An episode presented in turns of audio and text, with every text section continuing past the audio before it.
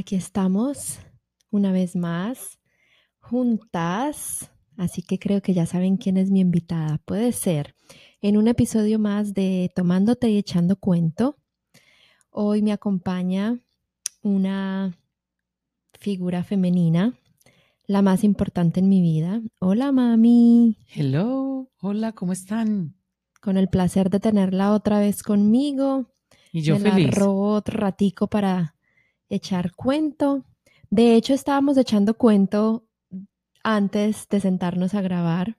Estábamos echando cuento de algo que ahora me tiene pensando, meditando y se lo estaba compartiendo y me estaba como ella dando no enseñanzas ni consejos, porque volvemos, ella no da consejos, ella simplemente me, me habla, como ella dice, de sus experiencias y de cómo ella ve la vida y yo me quedo casi que ahí boquiabierta y le doy gracias al universo de tener una mamá con tanta sabiduría y con tanto ejemplo que me da.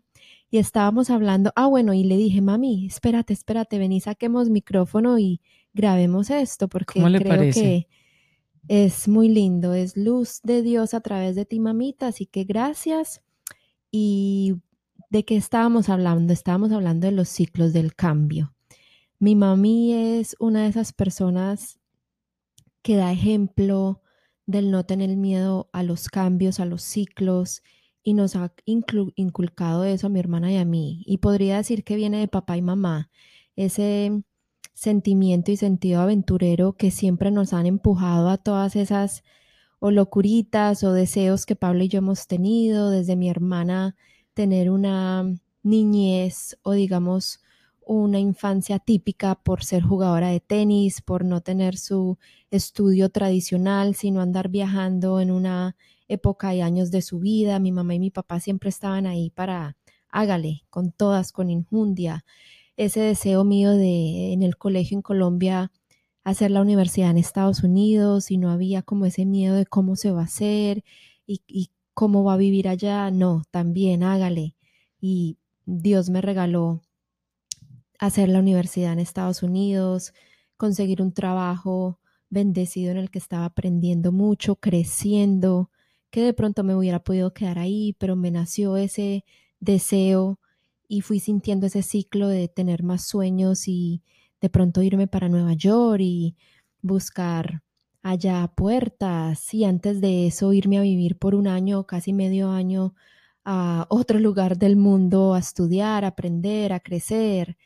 Eh, tantos cambios que hemos tenido en nuestra vida viviendo de una ciudad en otra o de pronto de un país en otro, cambiar de trabajos por por querer también crecer, aunque en el que estábamos de pronto estábamos muy cómodos, muy cómodas eh, y nos estaba yendo muy bien, pero siempre ese deseo de, de seguir cambiando, de seguir creciendo, de seguir dando cambios y de pronto siempre hemos tenido también esa vocecita, lo podría compartir con mi hermana de la vocecita que de pronto te diga, no, pero otra vez se va a ir de ciudad, otra vez se va a mudar, otra vez eh, qué inestabilidad, podría decirte esa vocecita, eh, digamos, negativa para algunos, en ese caso para mí era como negativa, se puede tomar como inestabilidad, como, eh, pero si cambia, si quiere estudiar tantas cosas, en fin.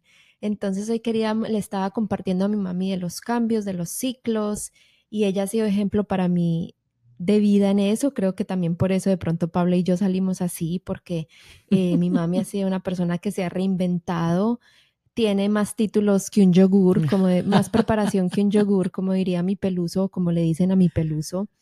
Eh, de pronto viene de Capricornios, no sé.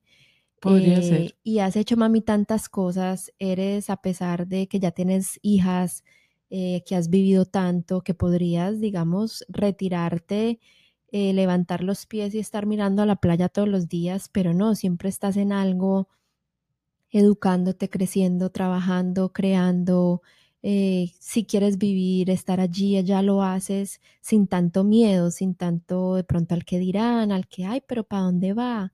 Entonces estábamos hablando de eso y quiero que nos compartas un poquito de esas palabras que me estabas diciendo ahorita, de lo que son los ciclos para ti, de lo que es el cambio, de lo que es no tener miedo de lo que es creer en el instinto del corazón, lo que es la alquimia, lo que es poner todo en perspectiva en oración a la voluntad del universo y del plan de vida de uno y que hay que ir hacia eso con injundia. Entonces, primero te doy gracias a ti, obviamente a mi papá, porque los dos han apoyado en su respectiva manera a lo largo de nuestra vida todos esos cambios, todos esos ciclos, todos esos sueños que Pablo y yo hemos podido cumplir a lo largo de nuestra vida en muchos aspectos, que si deporte, vivienda, donde queríamos, estudio, nunca nos han dicho, no, pero ¿cómo va a ser eso? Antes siempre ha sido, ¿cómo te sientes? ¿Lo quieres hacer? Hágale, aquí estamos. Así que gracias.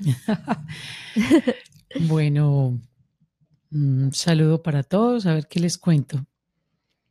Mm, pienso que todo eso lo vi también desde mi hogar de los padres que me criaron, de la familia que me fueron dando, eh, pautas de ver a mis hermanos, los hombres, salir desde temprano de la casa a ir a buscar sus sueños, su mundo, a ver un padre y una madre apoyándonos, eh, al darnos esa conciencia de abrir las alas, sin temor, sin miedo, y eh, manejar ese libre albedrío de una manera muy linda sin conocer eh, quizás en mis años de niñez como verdaderamente qué era lo que estaba sucediendo, pero a medida que fui creciendo, fui teniendo como esas bases de independencia, de, de apostar por, el, por lo que quería, de reafianzar como los pensamientos y los deseos, convertirlos en sueños y después en realidad. No puedo dejar de, de pensar como en eso, en mamá, en el papá, en los hermanos, en los ejemplos, en la gente que tenía alrededor. A medida que fui pasando el tiempo, creo que fui aprendiendo también que el alma tiene como esa necesidad de, ya el punto suspensivo, si lo que sigue, sería por algo muy individual de cada uno, de acuerdo a sus ciclos, de acuerdo como a lo a lo que va pasando. Las culturas van avanzando. Yo veo la, la naturaleza de una manera muy especial cuando empecé a tomar en cuenta de mirar el entorno, de ver esas estaciones, aunque en el país en el que por la gracia de Dios nací y crecí, eh, era es un país de, una, de un clima hermoso, Colombia, tierra querida pero ver sus montañas y después ir conociendo en el transcurso de la vida otros climas, ver cómo la naturaleza va cambiando de frío a calor, de otoño, de verano, yo decía, pero si todo esto se mueve uno también, mm, podría tener esa oportunidad y me fue dando como una lección de libertad. Em, y a medida que iba haciendo cambios pequeños, ¿en qué sentido? en realizar sueños. Si tenía el deseo de, de no ser odontóloga, ni enfermera, ni, ni una carrera así como muy productiva o muy básica en ese momento. Eh, tenía el sueño de abrir un negocio personal para el servicio de, tenía un apoyo, hágale. Sí. Y me iba dando como esa libertad y lo hacía y de pronto lo ponía en oración y quería entonces aumentarlo con otras circunstancias o complementarlo con otro curso o, otras cosas que estaban dando en otra ciudad, hágale. Y eso me fue dando como un momentum, como, un, como una energía, como una base, por decirlo así, un pilar. Y al tener esa conexión interna, me fui dando cuenta que, ¿por qué no? Alguien decía, Usted no es un árbol, muévase. Muévase cuando usted sienta ese deseo. Y uno a veces no se mueve por ese mismo temor, por esa vocecita que le dice, no, pero qué inestabilidad. No, pero la gente va a decir que está mm, como nómada, pues, donde esas mujeres, estas dos niñas y divorciada, ¿para dónde va? O por comodidad, porque a veces es más pero en este caso, y quedarte pero en este caso, ¿cómo se va a mover? ¿Cómo va a cambiar esto? ¿Cómo todo lo tiene? Pero les cuento que ha sido una experiencia maravillosa. Si a veces cuesta, a veces mm, duele un poquito el dejar ciertas cosas y, y moverse a la siguiente etapa de esa necesidad que tiene el alma. Entonces yo escuchaba y decía, a ver, aquí todo está perfecto porque lo veía así, trabajo, experiencias, eh, familia, entonces ¿por qué te vas a mover? Pero hay algo en mi alma que decía, o en mi conciencia, o en mi ser, pero me falta algo, ¿qué es? Y empezaba a orar, empezaba a pedirle a Dios, empezaba a mirar los ejemplos, a ver mis hermanos, cómo viajan, cómo se proyectan en otros negocios, cómo se arriesgan a nuevas aventuras. Y yo dije, yo también lo voy a hacer. Y arranqué. De ahí seguí para el otro sitio y de ahí la vida me fue llevando como en la búsqueda de una verdadera libertad. Me di cuenta que era la libertad del corazón, la expansión del alma, la expansión de mente, la expansión de cultura. Ya no miraba como antes la India. Ay, no, es que allá dicen que la vaca, que el desorden, cualquier ejemplo que pueda poner. Ya empecé a mirar qué cultura tan linda, qué manera de integrar la comida, qué honor le hacen a estas rituales, a estas circunstancias, y así empecé a ver lo más positivo que tenía cada cosa y a empezar a escuchar mi alma y a moverme en búsqueda de, en búsqueda de nuevos sitios, de nuevas enseñanzas, de nuevos mm, estilos de vida, de momentos de soledad, donde si yo no hubiera tenido esos momentos de soledad y me hubiera devuelto a creo que hubiera dado un paso atrás porque no hubiera encontrado la verdadera María Victoria. Aún me sigo encontrando y buscando, pero veo una esencia diferente, veo que hay algo más que el exterior, que hay algo más profundo, que Dios habita en mí,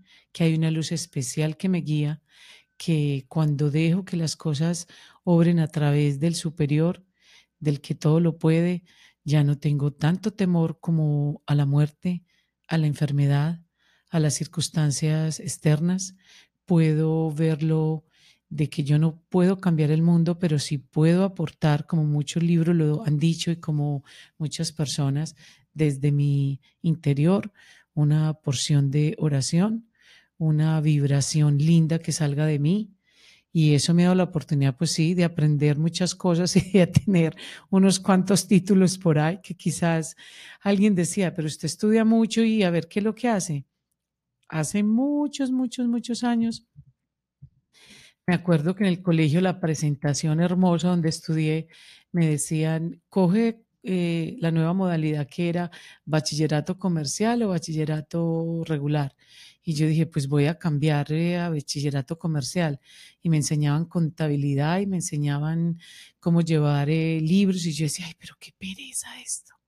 Y hoy les puedo decir que estoy viviendo la mayor experiencia de mi vida, el más hermoso, en una organización bella, con unos compañeros lindos, con un diario vivir hermoso, con dificultades a veces y con genios alrededor, pero que me han ayudado al transcurso de la vida de todas estas circunstancias, de ser una de las asistentes contables de ese departamento.